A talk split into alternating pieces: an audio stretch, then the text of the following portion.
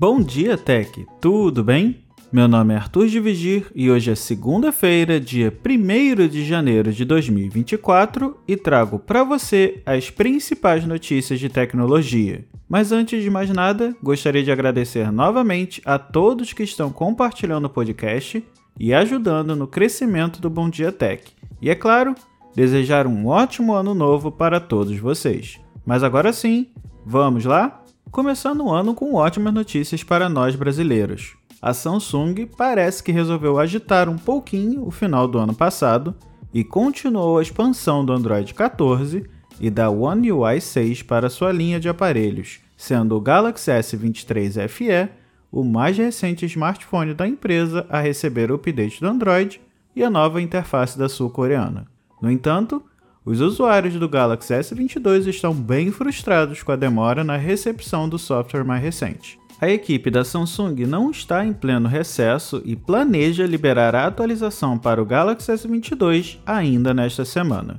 Como venho trazendo aqui algumas semanas, a Samsung vem correndo contra o tempo e atualizando sua linha de smartphones com o Android 14 e a nova One UI 6, que traz novos recursos e melhorias, como um novo painel de controle, mais privacidade na tela de ajustes, um app de câmera renovado e mais inteligência artificial ao editar fotos. A expectativa é que a Samsung conclua a distribuição do novo sistema até meados deste mês. Mas além disso, a empresa aproveitou o final do ano para lançar o aparelho Galaxy A05, um novo aparelho de entrada da marca pelo preço de 799 reais aqui no Brasil.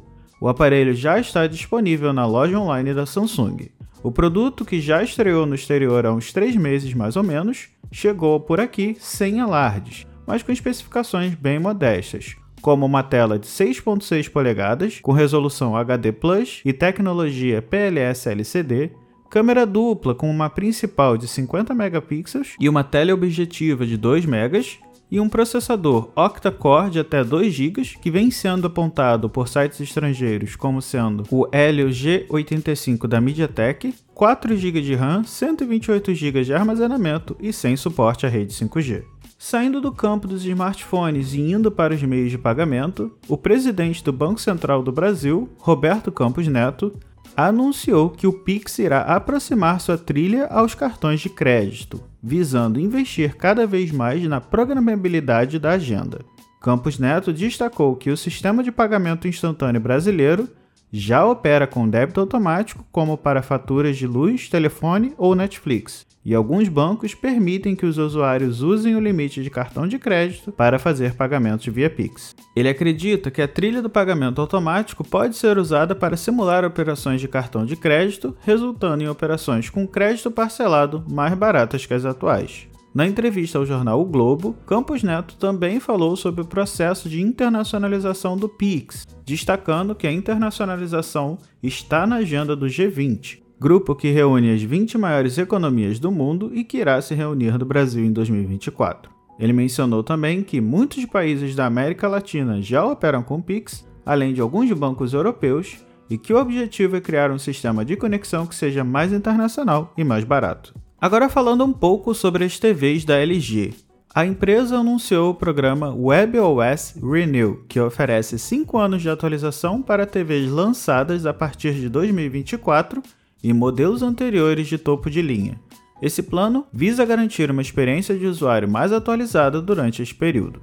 A cobertura inclui os modelos Kennedy Mini LED 8K, lançados em 2022, as séries Kennedy 99 e Kennedy 95, e será estendida para os modelos adicionais da linha Kennedy no futuro. Infelizmente, a empresa não falou sobre seguir o mesmo caminho para os modelos OLED da empresa. Os updates não cobrem o desempenho do hardware, recursos ou durabilidade, mas trazem novidades como um aumento de 1,3 vezes no desempenho de IA, 2,3 vezes nos gráficos e 1,6 na velocidade. Além disso, os televisores incluem suporte ao WoW Orchestra, que sincroniza o som do aparelho ao da som dos bar, inteligência artificial para identificar objetos e melhorar imagens, e designer com apenas 29mm de espessura. A LG está seguindo uma tendência de empresas que se comprometem com atualizar aparelhos por períodos mais longos. Um exemplo recente é o smartphone Pixel 8 do Google, que deve ganhar atualizações do Android por 7 anos. E os celulares da Samsung vêm com garantias de updates para até 4 anos para o Android e 5 para pacotes de segurança, no caso de aparelhos de topo de linha.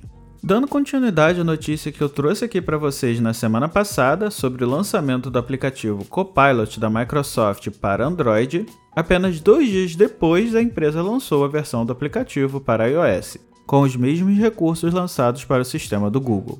Além disso, a empresa adicionou mais recursos da ferramenta ao navegador Microsoft Edge para Android e para o iOS. É bom lembrar que essa é a única forma gratuita de termos acesso ao GPT-4 da OpenAI, o modelo mais avançado da empresa, visto que, para usá-lo dentro do app do ChatGPT, é necessário pagar uma assinatura. Já no Copilot, basta ter uma conta da Microsoft e clicar na opção de usar o novo modelo logo na abertura do aplicativo. Desenvolvido para iPhones e iPad rodando o iOS ou iPadOS 15 ou superior, o Copilot também pode ser baixado no macOS, sendo uma maneira de contar com o produto fora de um navegador em Macs, já que não há uma integração semelhante ao Windows. E por último, depois de tantas notícias bem legais para nós brasileiros, uma bem desanimadora. A Vivo anunciou que a partir do dia 31 de janeiro deste ano, o plano Vivo Easy não terá mais a venda de pacotes diários ilimitados para uso de aplicativos, chamados de diárias. Porém, quem já adquiriu esse pacote continuará com seus benefícios. O Vivo Easy é um plano digital que permite ao consumidor escolher quando comprar dados, quanto pagar por eles e como consumi-los. Até o dia 30 de janeiro, os clientes da Vivo podem seguir comprando diárias ilimitadas. Além disso, a Vivo informou que as diárias do Spotify serão removidas do Easy Prime Alive, mas o WhatsApp seguirá ilimitado no plano Easy Prime. O Vivo Easy fornece 16 pacotes de internet, sendo que o maior deles tem 100 GB de dados e custa 270 reais. O menor pacote é de 1 GB e sai por 10 reais. Outros apps disponíveis nas diárias de serviços eram WhatsApp, X, Facebook, Instagram, Netflix, YouTube, Twitch, Spotify, TikTok, Movit e Waze. Bom pessoal, por hoje é só. Todos os links das matérias estarão disponíveis na descrição deste episódio.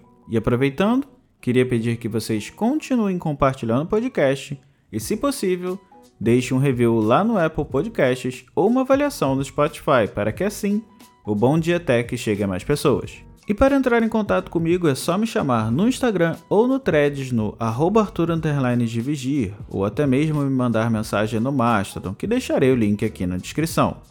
Até a próxima e fui!